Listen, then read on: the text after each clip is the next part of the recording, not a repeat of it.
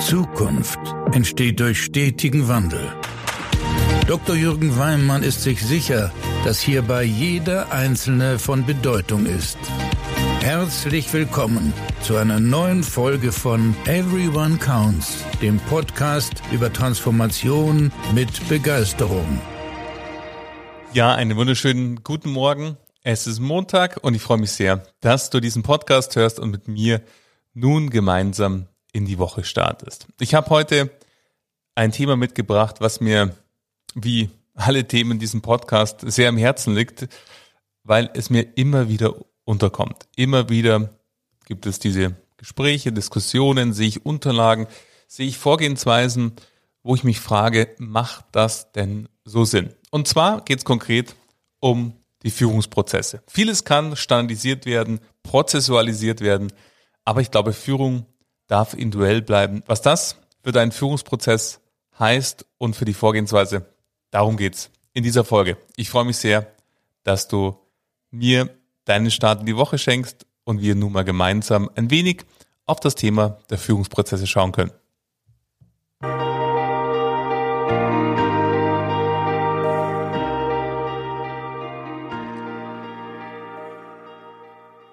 Ja, wie du weißt, liebe ich Banken und Sparkassen und ich glaube, neben Kundensegmentierung gibt es ein zweites Thema, was die Institute sehr, sehr lieben und das ist nämlich das Thema Prozesse. Prozesse werden designt, optimiert, neu gemacht und das ist auch sehr, sehr gut so. Wenn wir zum Beispiel uns im Kreditgeschäft anschauen, wie viel sich da schon getan hat in den letzten Jahren und Jahrzehnten. Ich erinnere mich noch gut, als ich 1997 meine Ausbildung begann und da bedeutete eine Baufinanzierung noch einen ganz, ganz unfassbaren Aufwand, wo man stundenlang mit damals sogar noch mit der Schreibmaschine irgendwelche Formulare ausgefüllt hat und äh, bis das dann alles wieder entsprechend in irgendeinen Vertrag gegossen wurde und wenn in dem Vertrag irgendwas drin stand, was da nicht drinstehen sollte und der vielleicht nochmal geändert werden musste, ein unfassbarer Aufwand. Vergleicht man das mit heute, wenn man die Sparkassen gucken, OS Plus Kredit, wie schnell dort dann auch der Antrag in der Marktfolge zu einem Vertrag führt und so weiter. Da hat sich extrem viel getan. Prozesse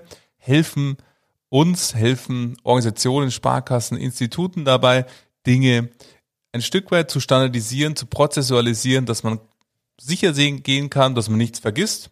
Ich erinnere mich noch sehr, sehr gut. Ich war damals Projektleiter zum Beispiel beim BPA, der Beratungsprozess Anlageberatung, wo es darum ging, wie kann man denn die Anlageberatung so für Kundinnen und Kunden gestalten, dass sie zum einen für die Kunden und Kunden individuell ist und gleichzeitig aber für die Institute Rechtssicherheit bietet, bezogen auf das WPHG in Sachen Beratungsprotokoll, in Sachen Produktkörbe, wie kommt es denn eigentlich zu einer Produktempfehlung und so weiter. Also wir sehen, Prozesse sind einfach unfassbar wertvoll, sinnvoll und gut, wenn es darum geht, einzelne Schritte, Geschäftsprozesse, also Themen, die Kern sind, von Instituten zu prozessualisieren, damit A, nichts vergessen wird, B, Rechtssicherheit vorhanden ist und gleichzeitig, und wenn man uns anschaut, wo kommt eigentlich das ganze Thema Prozessmanagement her, dann ging es immer darum zu sagen, wie kann man denn auf der einen Seite die sogenannte Output-Qualität, also das, was hinten rauskommt, erhöhen und auf der anderen Seite hier Rechtssicherheit, aufsichtsrechtliche Sicherheit erzeugen. Somit können wir sagen, laufendes Prozesscontrolling, Prozessoptimierung, wenn man diese ganzen Passivdienstleistungsprozesse zum Beispiel ansieht oder am Beispiel des Aktivgeschäft, dann ist das eine absolut sinnvolle Sache, weil man kann immer wieder sehen, wie lang sind unsere Durchlaufzeiten, gibt es vielleicht Schritte, die wir aussparen können künftig oder weglassen oder optimieren können oder digitalisieren, um eben schneller zu sein um letzten Endes Prozesskosten oder Personalkosten zu sparen.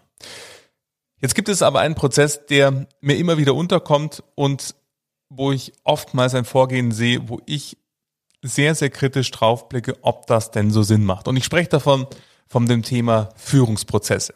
Mit dem Führungsprozess wird meistens beschrieben die Vorgehensweise, wie sollen denn eigentlich und in wie oft Gespräche mit Mitarbeitenden geführt werden. Das ist also oftmals so ursprünglich mal sehr, sehr stark im Vertrieb entstanden, wo man gesagt hat, welche Standards möchte man sich denn geben, um mit den Vertriebsmitarbeitenden ins Gespräch zu kommen. Meistens war es dann so etwas wie Einmal die Woche gibt es ein persönliches Gespräch zwischen der Führungskraft und dem Mitarbeiter. Einmal im Monat gibt es eine Teamrunde für das gesamte Team. Und zu den Führungsgesprächen als auch zu Teamrunden gibt es dann nochmal weitere Checklisten oder Musteragenten, wo man sich daran orientieren kann, wie soll denn denn so ein Gespräch oder so ein Meeting ablaufen. Jetzt können wir uns erstmal sagen, ja, ein absolut guter Vorteil der Führungsprozesse war und ist, dass man das Thema Führung zum einen eine Bedeutung gibt und sagt, ja, wir haben neben all unseren aktiv, passiv und ähm, weiteren Prozessen einen Führungsprozess. Somit ist es genauso wichtig wie alle anderen Prozesse, das einzuhalten. Das ist eine absolut positive Auswirkung von Führungsprozessen. Wenn wir aber tiefer schauen, dann sehen wir, und ähnliches sehen wir auch im Vertrieb, wenn wir an zum Beispiel das Finanzkonzept denken, dass ja ein Beratungsgespräch als auch ein Führungsgespräch zwischen Mitarbeiter und Führungskraft sich nur schwer standardisieren lässt. Warum? Und das ist auch sehr, sehr gut so, weil wir es mit zwei Menschen zu tun haben. Auf der einen Seite die Führungskraft, auf der anderen Seite der Mitarbeiter und somit ist ja die Frage, wie entsteht hier ein natürlich menschliches Gespräch? Und ähnliches können wir im Vertrieb genauso sehen. Das Finanzkonzept soll ja nicht dazu dienen, dass jedes Gespräch dem anderen gleicht, weil dann wäre es ziemlich langweilig und man bräuchte keine Bank, keine Sparkasse mehr, wenn das Gespräche sind, die auch ein Roboter führen könnte, sondern es soll einem Gespräch Struktur geben, es soll so einen Rahmen festsetzen, es soll dazu führen, dass man nichts vergisst, bestimmte Produktbedarfsfelder eben nicht vergisst im Kundengespräch und somit ist es eher eine Unterstützungsleistung, die den Rahmen gibt. Aber im Gespräch sollte es die größtmögliche Flexibilität bieten der Verkäuferin oder dem Verkäufer, um dann eben auch auf die entsprechenden Bedürfnisse von Kundinnen und Kunden einzugehen. Und wenn wir Führungsprozesse anschauen, dann haben wir hier dieselbe Problematik. Wir können festhalten, super, dass es die Prozessualisierung gibt, weil sie hilft, Dinge eine Relevanz zu geben. Von dem her, Führung hat eine absolut hohe Relevanz. Es ist der Schlüssel schlechthin, wenn wir über Zukunftsfähigkeit von Instituten sprechen und vor allem über die Entfaltung von Potenzial in der Belegschaft. Wenn es aber dazu führt, dass der Führungsprozess so stringent ist, dass er zu einer sehr starken Standardisierung, also nicht nur ein Rahmen, sondern wirklich ganz strikte Vorgabe bezogen, jedes Gespräch muss genauso ablaufen, jedes Gespräch muss auch genau in diesem Rhythmus ablaufen, dann halte ich die Führungsprozesse für ein Stück weit zu weit gefasst oder zu weit aus dem Ruder gelaufen und vor allen Dingen für nicht sinnvoll. Weil dann sprechen wir von Standardisierung und Lässt sich denn Arbeit mit Menschen wirklich standardisieren? Macht es denn vielleicht sogar gar Sinn? Ein Prozesscontrolling, auch das habe ich ab und an mal gesehen, ein Prozesscontrolling zu machen, so bezogen auf, wie viele Führungsgespräche werden denn von unseren Führungskräften geführt.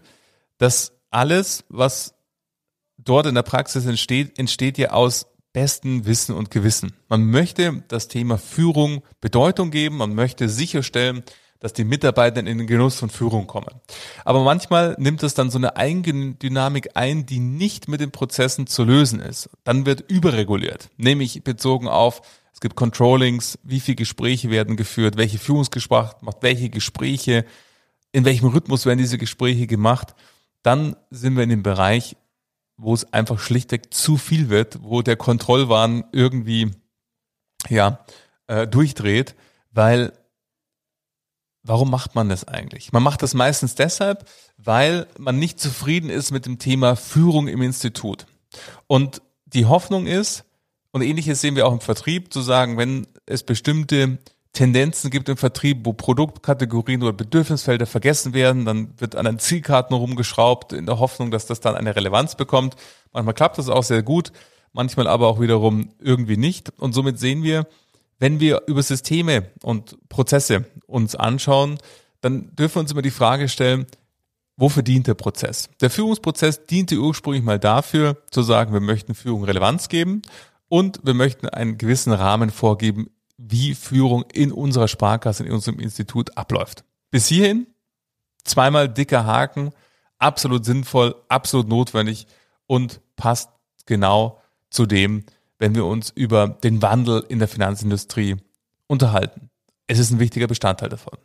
Wenn wir aber den Schritt weitergehen und es dann eben dazu führt, dass es einzelne Prozesscontrollings gibt, dass es feste Vorgaben gibt, wie lange soll ein Gespräch dauern, wie häufig soll man so etwas tun, dann wird es zu viel und dann hat es eher kontraindikative Wirkungen, weil dann auf einmal Führungskräfte lieblose Gespräche führen, um ein Gespräch geführt zu haben, um irgendwo einen Klick zu machen zu können, damit das Controlling passt.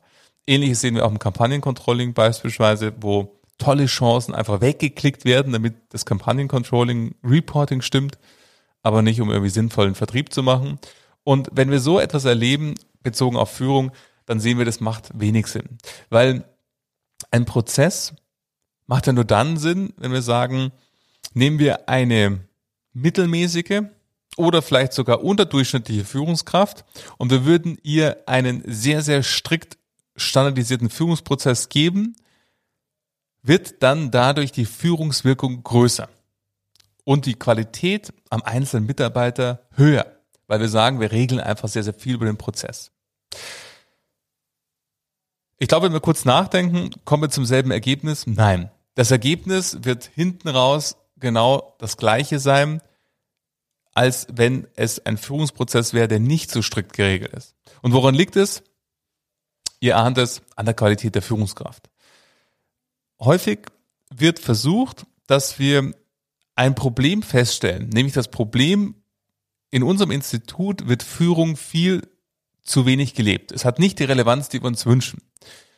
Und dann ist sehr, sehr schnell der Sprung da, dass man sagt, ja, wir machen jetzt Qualitätsstandards, schreiben irgendwie auf, wie soll Führung sein, wie soll das definiert werden, wie wollen wir das leben. Und dann erwächst daraus noch ein Führungsprozess und dann hat man das Gefühl, jetzt haben wir einen großen Schritt gemacht für unsere Führungswirkung. In Wahrheit aber ist nichts passiert außer Regulatorik. Man wurde noch bürokratischer, man wurde wahrscheinlich im Bereich Führung unflexibler, langsamer, also eher ein betriebswirtschaftlicher Schaden als Nutzen.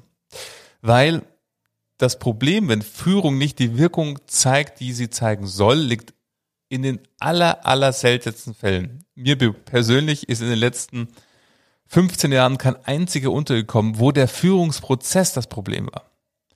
Aber gleichzeitig immer die jeweilige Führungskraft das Problem war, wenn es darum ging, Führung Wirkung zu entfalten oder zu erhöhen.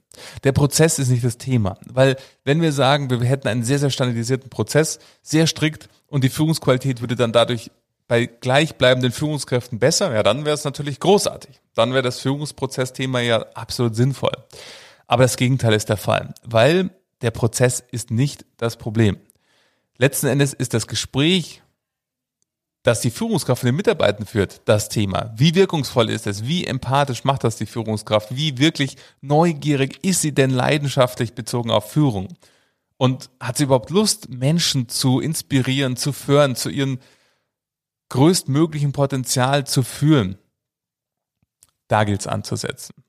Häufig sind die Führungskräfte, die über eine niedrige Führungswirkung dann erzielen, auch diejenigen, die einfach nicht so viel Leidenschaft und nicht so viel Freude beim Thema Führung empfinden. Und somit hilft dann der Prozess nichts, sondern es geht darum zu sagen, welche Frauen und Männer möchten wir auf welchen Positionen haben, damit wir das Größtmögliche für unser Institut herausholen. Damit die Mitarbeitenden aus einem Gespräch, ich sage immer, Führung ist eine Dienstleistung am Menschen. Es ist eine Aufgabe, die nicht mit einer Aufgabenbeschreibung zu lösen ist, sondern es ist eine innere Haltung, Menschen zu dienen. Menschen, die einen Kontakt zur Führungskraft haben, sollten nach diesem Kontakt größer sein, als sie vorher waren. Weil wir alle kennen doch Führungskräfte, die uns und unser Leben nachhaltig geprägt haben, im Positiven und im Negativen. Genau diese beiden Aspekte, die haben wir uns gemerkt. Die Menschen, wo wir gesagt haben, um Gottes Willen, Nie möchte ich, wenn ich jemals Führungskraft wäre, so werden wie die oder der. Wahrscheinlich oder vielleicht hast du auch schon mal jemanden so erlebt. Und ich wünsche mir sehr, dass du auch die andere Alternative erlebt hast, nämlich Menschen, wo du heute noch daran denkst, Mensch, damals, diese Person, die hat mich geprägt. Ich habe zwei solche Führungskräfte, an die ich heute noch denke, wenn ich eigene Entscheidungen treffe oder vor Themen stehe, wo ich mir manchmal überlege, Mensch, wie hätte diese Person in dieser Situation reagiert, weil sie mich so sehr und so nachhaltig inspiriert haben? Somit stellen wir fest, Führungsprozesse dienen der Relevanz von Führung bis zu diesem Punkt absolut wunderbar und sinnvoll. Wenn es aber dazu führt, dass wir über eine Überregulierung sprechen, dann kommt eher eine Kontraindikation raus, nämlich dann kommt Frustration raus, dann kommt Leistungsbremsung raus statt Performance, weil die Menschen sich denken, oh Gott, jetzt hocke ich schon wieder in dem langweiligsten Führungsgespräch, was ich mir vorstellen kann. Jetzt lasse ich es mir einfach über mich ergehen, die nächste halbe Stunde oder Stunde, mal gucken, ob wir schneller fertig werden. Und dann habe ich es wieder geschafft für sieben Tage. Das ist das Problem. Es ist nicht das Problem des Prozesses, sondern es geht darum, Führung braucht Individualität. Jeder Mensch braucht eine andere der Dosis bezogen auf Zeitpunkte, bezogen auf Inhalte, bezogen auf Dauer. Man kann Führung nicht abarbeiten in, mit einer Checkliste oder mit einem Prozess, sondern es ist eine aufrichtige, aus dem tiefsten Herzen innere Haltung zu sagen, mein Gegenüber, neugierig sein auf mein Gegenüber, was kann ich dazu beitragen, um diesen Menschen größer zu machen, zu unterstützen, zu unterstützen, dass wir gemeinsam als Team vorankommen, dass wir gemeinsam als Institut vorankommen. Was kann ich tun, dass dieses Gespräch für diesen Menschen ein gutes Investment war? Das ist eben, wenn wir uns vorstellen, eine Stunde lang, die wir uns gemeinsam Zeit nehmen, um über die persönliche Entwicklung zu sprechen, dann ist es ja, wenn wir das mal auf noch einer höheren Ebene sehen wollen, ein Investment von einer Stunde Lebenszeit, die wir gegenseitig dort investieren, die doch den größtmöglichen Return on Investment bieten sollte, weil diese Stunde ist einfach weg. Diese Stunde kommt auch nie wieder zurück. Diese Stunde ist einfach vergangen. Und somit sollte diese Stunde sich doch absolut orientiert haben für den Menschen, die dabei waren, gleichzeitig für die Sparkasse und das Institut. Und darum geht's. Es geht nicht um Abarbeiten, irgendwelche Häkchen machen, dass man monatlich, wöchentlich, welches auch immer für Gespräche mit irgendwelchen Checklisten geführt hat, sondern im Kern geht's darum, dass es der Führungskraft und es gibt unfassbar viele herausragende Führungskräfte, mit denen ich arbeiten darf, die ich kennenlernen darf und das macht meine Aufgabe so wundervoll und meinen Beruf so schön, die genau das heute schon tagtäglich tun.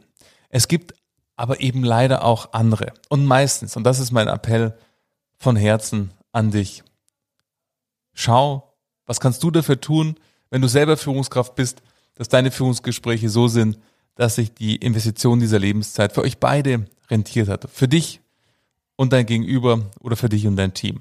Gleichzeitig, wenn du Vorständin oder Vorstand bist, stell dir die Frage, nicht am Führungsprozess zu optimieren und die Performance zu suchen, die du dir wünschst, sondern stell dir die Frage, was habe ich dafür getan, dass die richtige Frau, der richtige Mann am richtigen Ort ist in meinem Führungsteam. Häufig, wenn ich ein neues Engagement beginne oder in Erstgesprächen, stelle ich Vorständinnen und Vorständen die Frage, wie viel Prozent ihrer Führungskraft würden sie sagen, ist denn die richtige Frau, der richtige Mann am richtigen Ort? Und genau diese Frage solltest du dir selber stellen. Und nicht nur diese Frage stellen und ehrlich beantworten, sondern dann auch handeln. Weil auch das erlebe ich immer wieder, eine Führungskraft, die keine Freude hat an Führung, eine Führungskraft, die eben nicht ihre Menschen größer macht, weiterentwickelt, sondern im besten Fall stagnieren lässt, im schlimmsten Fall noch demotiviert. Das ist eine unfassbar großer Kollateralschaden, was das für eine Multiplikatorenwirkung hat. Stell dir mal vor, wie viele Menschen diese einzelne Person erreichen kann und wenn von den Menschen, die diese Führungskraft direkt erreichen kann, die Arbeitsleistung nur gebremst oder gar gesenkt wird, was das für dein Institut, deine Sparkasse bedeutet, wie viel Zukunftsfähigkeit du da einbüßt, nur weil du die Führungskraft an diesem Ort lässt. Und aus meiner Sicht gibt es da wenig Zeit zu handeln. Früher konnte man noch ein bisschen entspannter dem gegenüberstehen und sagen, naja gut, die Person hat jetzt noch fünf Jahre, ist eine altgediente Führungskraft, auch dieses altgedient war ja damals auch so ein geflügeltes Wort. Da können wir jetzt wenig tun. Und du weißt selbst, in der jetzigen Marktsituation, in den Herausforderungen, die es gibt, für dich, dein Team, dein Institut, sind fünf Jahre eine Ewigkeit. Von dem her gilt es dort zu handeln von dem her hoffe ich sehr, dich inspiriert zu haben, nicht zu sehr auf den Führungsprozess zu achten, da rumzuschrauben. Die meisten Führungsprozesse, die ich kenne, die sind sehr, sehr gut definiert und es reicht, die sind eher überdefiniert als unterdefiniert. Von dem her schau drauf, ob du da vielleicht Dinge weglassen kannst oder Dinge flexibilisieren kannst. Und dann achte darauf, welche Menschen sind diejenigen, die deine Menschen inspirieren.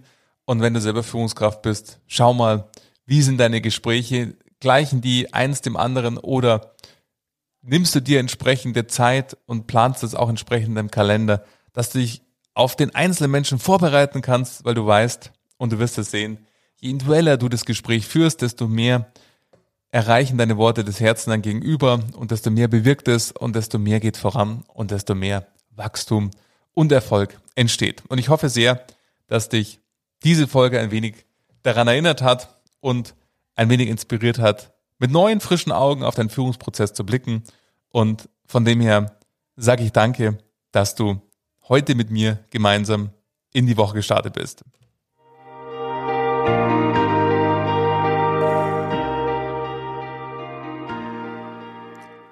Ja, ich hoffe, diese Folge hat dich inspiriert, Führung, Führungsprozesse mal mit neuen, frischen Augen zu betrachten.